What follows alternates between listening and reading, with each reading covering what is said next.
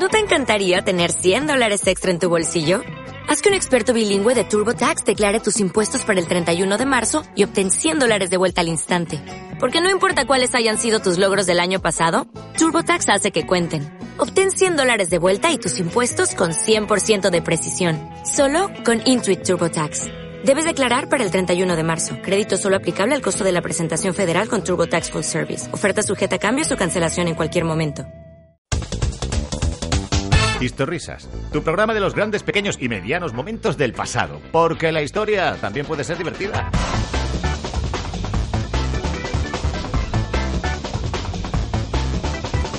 Bienvenidos amigos y amigas a otro episodio de Historrisas. El título lo dice todo, ¿no chavales? Historia y risas. Eso, eso parece que ha quedado claro. Eh, nos estamos en las risas hablando de historia con el mayor rigor posible, eso sí, la risa, quiero decir. Vale, si os, si os gustaba aquel podcast del punto sobre la historia, aquí estamos los miembros fundamentales del equipo original manteniendo su legado. Hace Nuria sin que lo veáis. Ah, Así con el puño. Que eso es, levanta, eso es levantar el puño, claro. Porque si, si dices, hace "Ah", en un formato de radio, pues como que tampoco está dando mucha más información. Desde el salón de mi casa, rodeado de amigos, mm, con las gafas quitadas porque no veo de cerca, con unas cervecitas fresquitas, esperando a que acabemos. mm, bueno, algunas han caído ya antes, tampoco decimos que no. Empezamos uno de estos episodios en los que, atención, os va a entrar hambre. ¿Vale?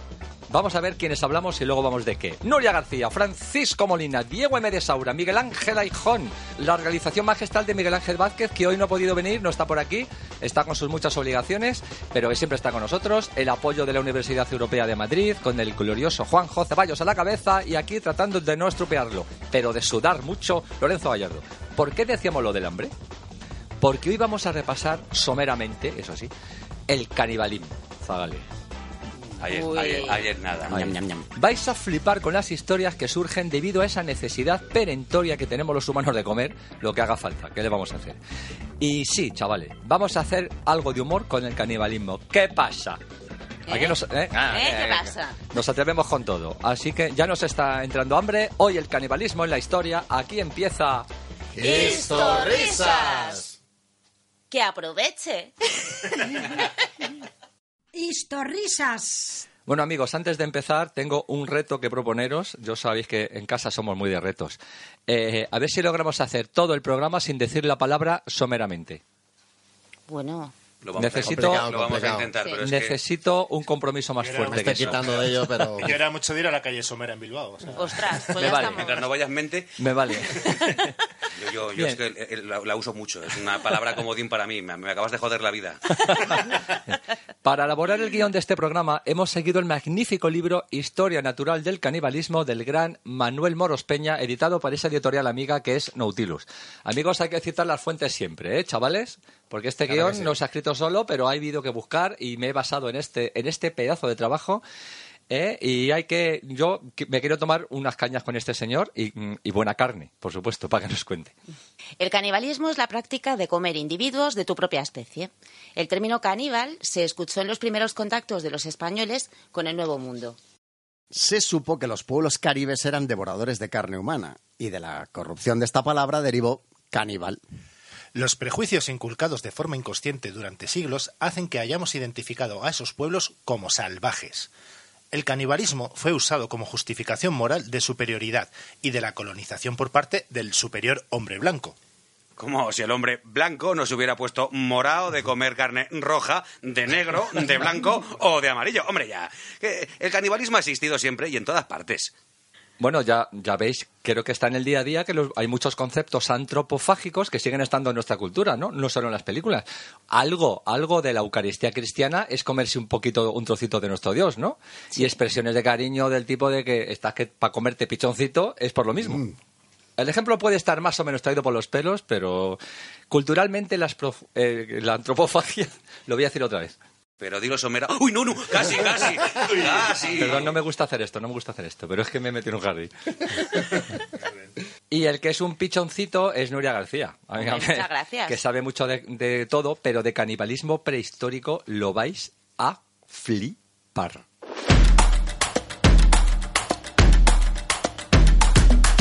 Desde hace 500.000 años, la carne humana ha formado parte de nuestra dieta. El canibalismo se ha observado en otras 15 especies de primates que son primos nuestros.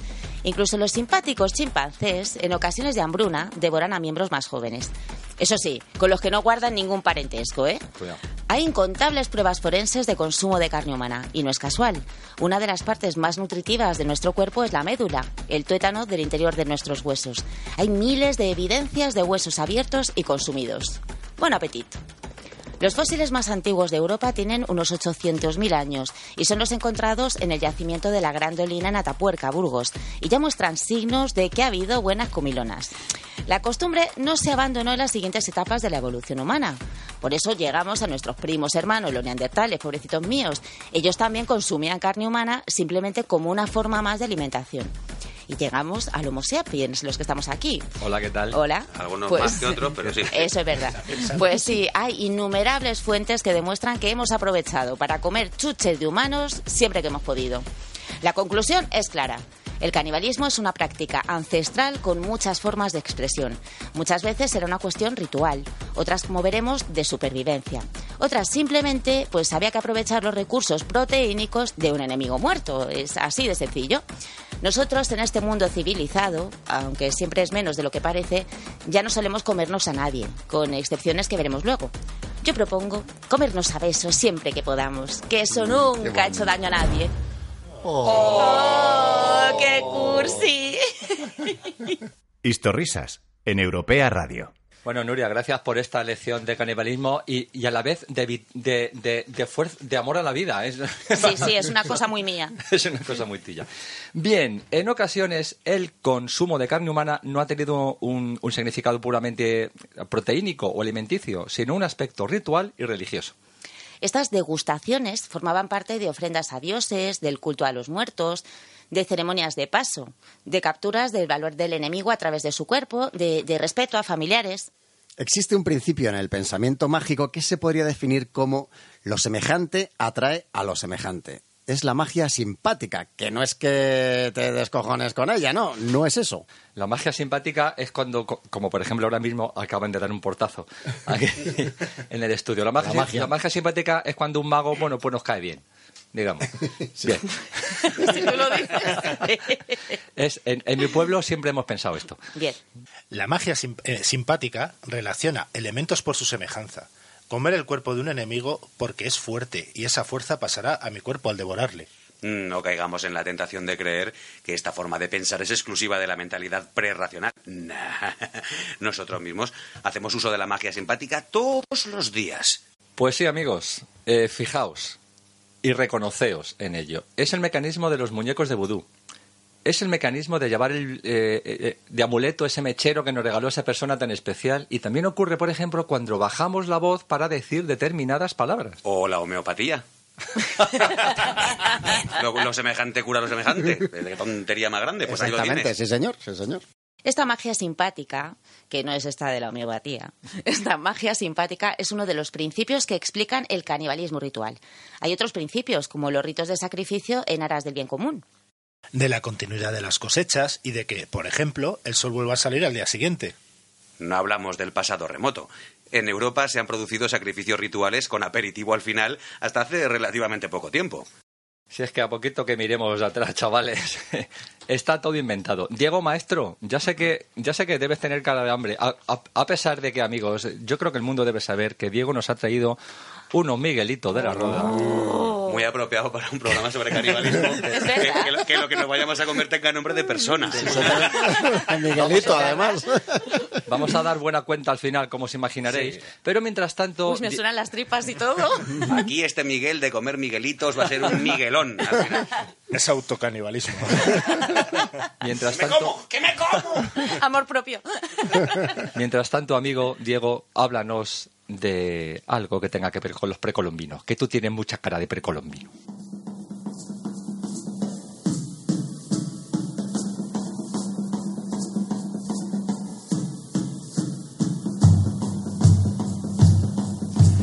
Vayámonos hacia Centroamérica y Sudamérica.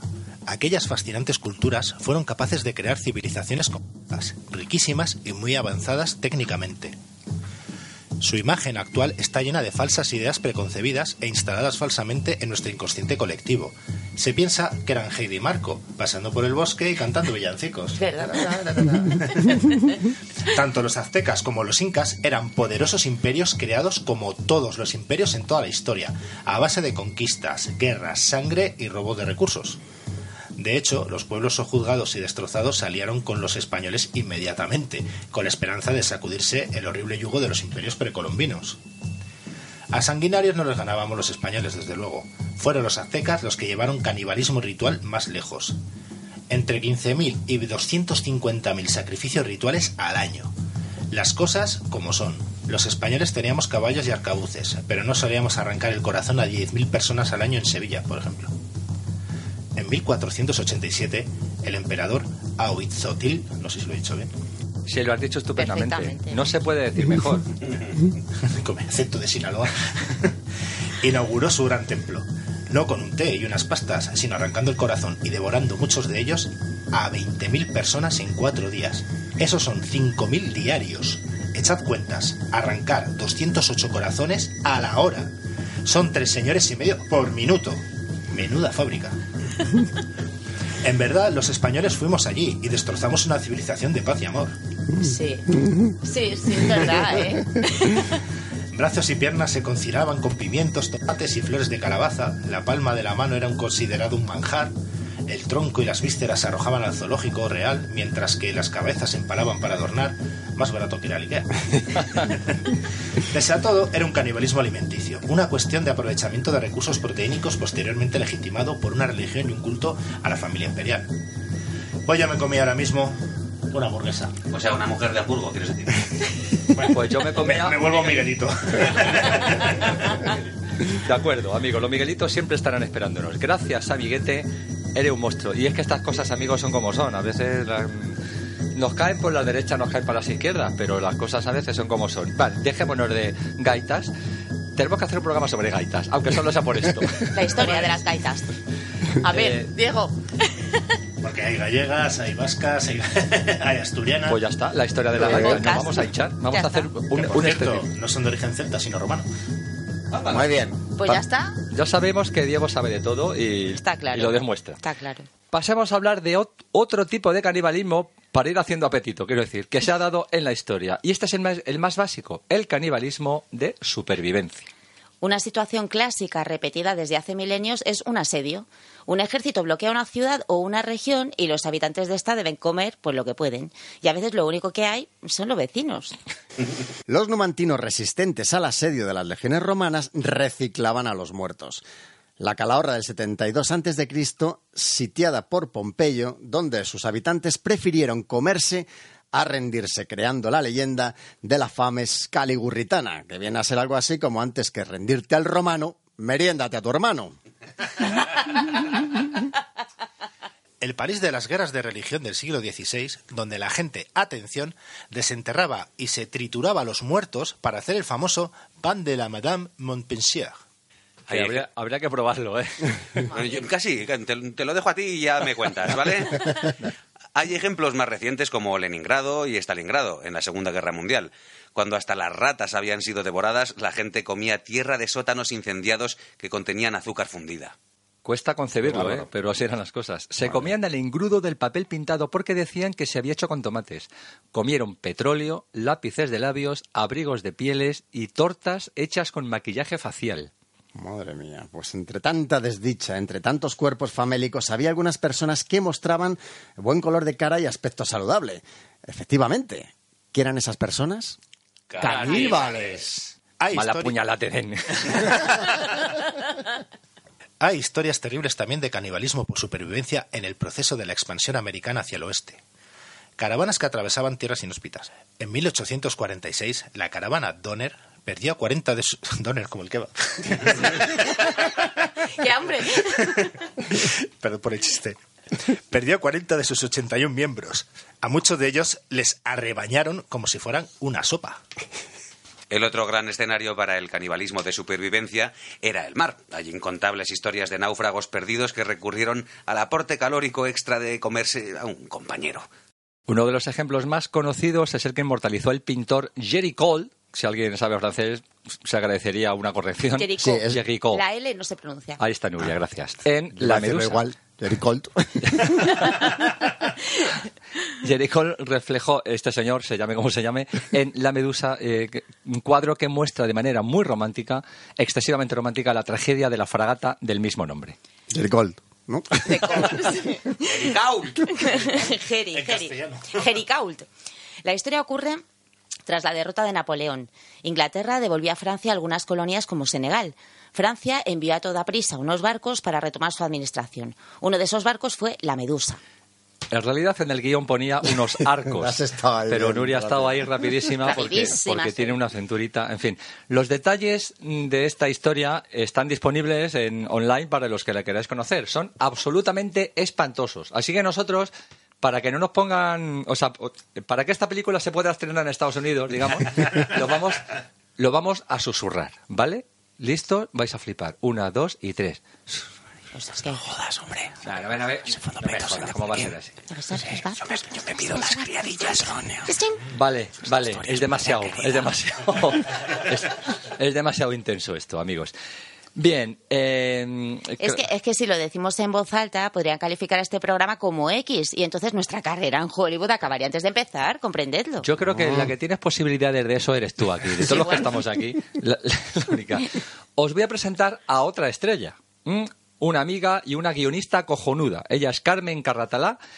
Eh, es más baja que las pesetas y fue una de las guionistas del punto sobre la historia, chavales, ¿eh? aquella cosa que tanta gracia os hacía. Le he pedido el favor de que nos cuente algo para Historrisas y ella, Carmen Carratalá, que es para comérsela, ha dicho que sí. Carmen, te he dejado el marrón de hablar de la costumbre del mar, pero te lo pagaré en cañas. Existe como una especie de cuerpo de leyes no oficiales, nunca sancionadas legalmente, pero de obligatorio cumplimiento en el mar, a las que se le conocía como la costumbre del mar o la ley del mar. Bueno, pues vaya a flipar. La ley del mar, a ver, contiene una serie de tradiciones, aquellas de que la mujer y los niños primero, que si el capitán es el último que abandona el barco y demás. Pero también establece otros procedimientos a usar en el caso de que haya que tomar la decisión. Por ejemplo, puede hacer una ensalada de grumete. A ver, las normas son sencillas. Bueno, son sencillas de escribir, que de aplicar no tanto. A ver, básicamente, si unos náufragos se quedan a dos velas, pues echa suerte quién va a ser el primer plato, quién va a ser el segundo, quién va a ser el postre. Vamos, que al final el procedimiento era el clásico, pues el sorteo. Pero qué bueno que eso de sorteo. Al final, analizando textos históricos, hay como una sospecha, me sobrevuela una sospecha. Los primeros en ser devorados casi, casi siempre eran o el grumete recién llegado o el esclavo negro. Pues no sé yo si seguro que a ellos les tocaba siempre el corderito corto. Mucha casualidad me parece, o menudo San Benito tenían ellos. Pero vamos, que no creo. Al final siempre se sacrificaba pues al que se considera más prescindible, los pobres míos. Un beso para Lorenzo y para toda la panda de Historrisa. Un beso. Oiga, ¿eh? ¿Historrisas es con H? Historrisas es con lo que usted quiera, mi arma. Bueno, Carmen, hija mía, gracias. Bueno, ¿qué os ha parecido? bonito, muy bien. Muy bien. muchacha? Para Eh, comérsela con claro, claro que que sí. sí. Esta chica es carne de lo... Esta chica quiere contar historias. Esta chica, además... mm, nos Carne de carne nos de. Tienes mucho futuro, Carmen. Y muchas gracias, todo por bonita. fe, todo por fe de carne y de Carmen y de todo. Eh, vamos a hablar ahora de ejemplos de canibalismo. Es otra modalidad de canibalismo guerrero. Uno de los más guays, es una forma de hablar, es una movida que se sabe Miguel Ángel Aijón. Iroqueses versus hurones. Hurones. Tócame.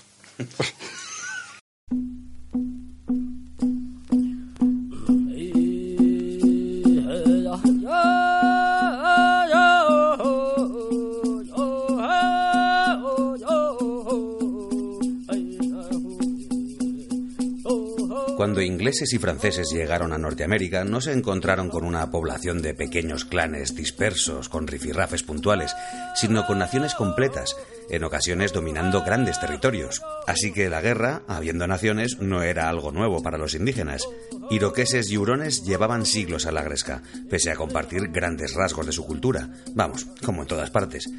En lo que nos ocupa hoy, ambos bandos practicaban algo que, afortunadamente, no era como en todas partes, el canibalismo ritual guerrero. El canibalismo guerrero norteamericano en el siglo XVII estaba altamente ritualizado, integrado en la cultura religiosa. No se trataba de una mera práctica alimenticia, en absoluto. De hecho, el canibalismo en sí podría considerarse la parte menos atroz del ritual, que exigía que la víctima soportase durante horas y horas torturas inimaginables. De todas formas, el padre François Le Messier no tuvo que imaginar, ya que narra de primera mano uno de estos eventos en las Relaciones de los Jesuitas. En 1637, un prisionero iroqués llegó a un pueblo hurón. Era un hombre mayor y lujosamente vestido, pero llegó muy mal herido, principalmente en los brazos, a los que le podría dar ya poco uso aunque se curase.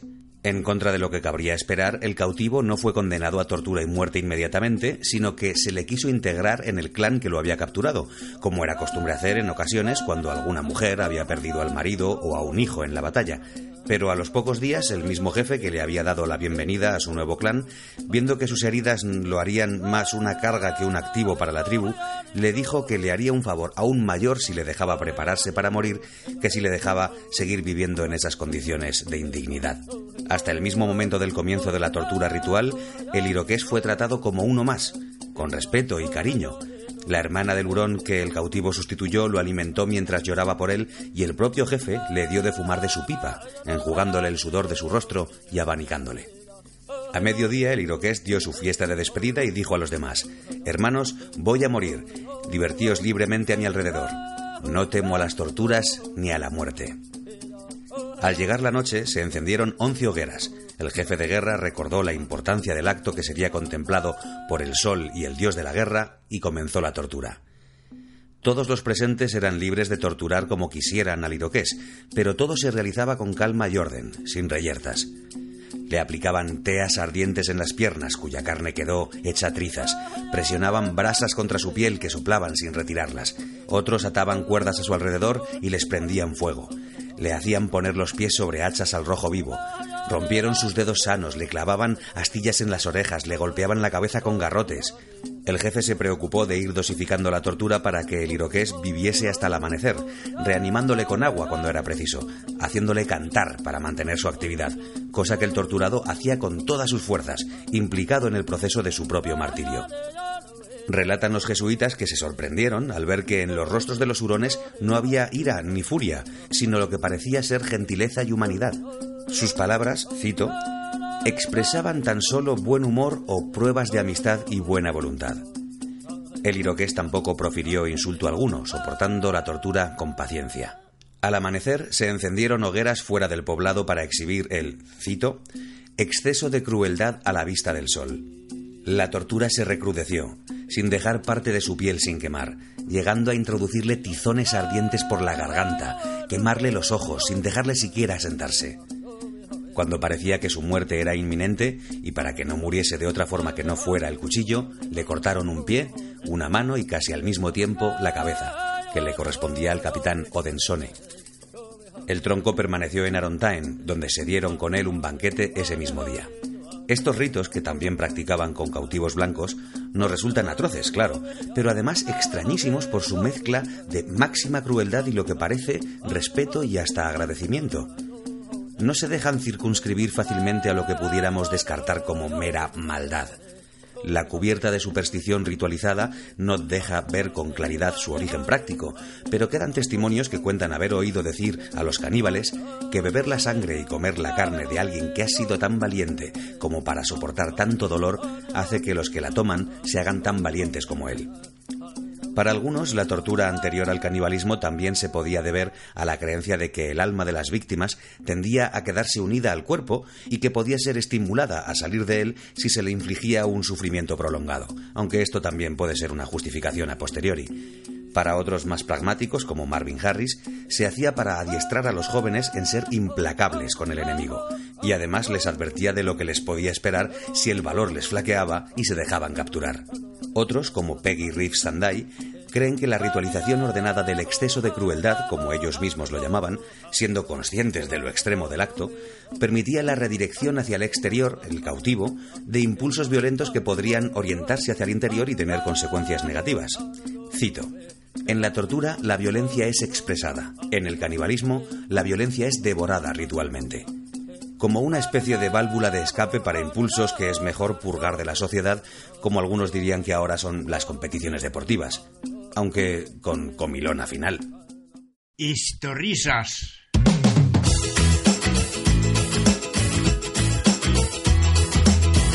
Bueno, los, los iroqueses. Oye, ¿Qué yo pasa? creo... ¿Qué pasa? ¿No os entran ganas de chuparos los dedos a vosotros mismos? ¿O los dedos, del- o los Los dedos del tuyos. vecino? Los tuyos, los tuyos. No me va a de esta- arrancar cabelleras ni yongueras. De esta, de esta historia, amigos, permitidme, pero me parece que los iroqueses eh, son terribles, los, los hurones son terribles, pero los versus, Bueno, los versus son lo puto peor. siempre en medio, los versus siempre Yo medio. es que, yo, yo es que, yo es que, y lo que sé. Bien, este programa, como sabéis, les está siendo ofrecido por productos Proteínas de Vecino de Viuta de Robledilla. Hemos visto mucha tragedia, mucho dolor, mucha antropología, pero ¿Sabéis que existe la posibilidad de que el canibalismo de nuestros ancestros primates fuera un factor decisivo en el desarrollo del cerebro humano? ¿Eh? ¿Eh? ¿Cómo os quedáis? Investigad eso porque, O sea que- amigos, ahí o hay sea que a, los, que, a los- que a nuestros ancestros les gustaba mucho comerse el tarro. Entre, entre ellos. ¿Qué opinan de esto los veganos? No, no me saques ese tema en esta casa. Bueno amigos, hasta aquí este programita un tanto especial por muchas por muchas cosas que han pasado en esta casa. No sabéis a veces lo difícil que es grabar un programa así, pero lo que merece la pena siempre por estar rodeado de amigos, de historia y de de, hablar de canibalismo tenemos hambre, sí, o qué no. cosas. Es verdad. Yo- yo, yo sí, pero no, no es, no es ningún mérito porque es mi estado habitual. Es mi estado por defecto. Saca ya la pista de chicharrones. Nu- Nunca mejor, nunca mejor dicho lo de estado por defecto, porque es un defecto. Amigos de Estorrisas, ahora mismo os prometemos que vamos a abrir una cajita de Miguelitos de la Roda que ha traído, o de la Rada, de la Ruda, ¿cómo es? Roda, roda. De la roda, de de la la, otra roda. vocal. La última vocal. La única vocal que nos hizo. y, y creemos que va a ser una fiesta. Va- Vamos a celebrar la, la historia en forma de tradición. Como hay que celebrarla. Amigos, hasta aquí. hasta Esto da para muchísimo más, pero no tenemos más tiempo. En realidad, hoy sí tenemos más tiempo, pero a, a ver qué se nos ocurre. Ya- Ya sabéis dónde estamos, en iVoox y en iTunes. Y nuestro Twitter es arroba historrisas. También estamos en Facebook, Instagram. Y lo que te rondaré morena, porque en las redes vamos a ver si hacemos cositas que estamos haciéndolo muy bien y con amor y, con- y- y Nuria, que es muy grande. Con amor desde luego. Con amor. Lo único. Juan José Bayos, Miguel Ángel Vázquez, que no están aquí hoy, pero ambos hacen arte al realizar este programa. Y aquí ante los micros, Nuria García, Francisco Molina, como enviado especial de sí mismo, siempre. Diego M. de Saura, le pasa lo mismo. Miguel Ángel Ejón, que es enviado espacial. eh, eh, Espacial. Espacial, me gusta. Especial me no, espacial. No, desde luego espacio ocupo. Sí que es verdad. ¿Veis lo que digo? ¿Veis lo que digo? Y Lorenzo Gallardo aquí, en un día caótico, pero como siempre lleno de vida, os decimos eso de echaos unas... ¡Historrisas!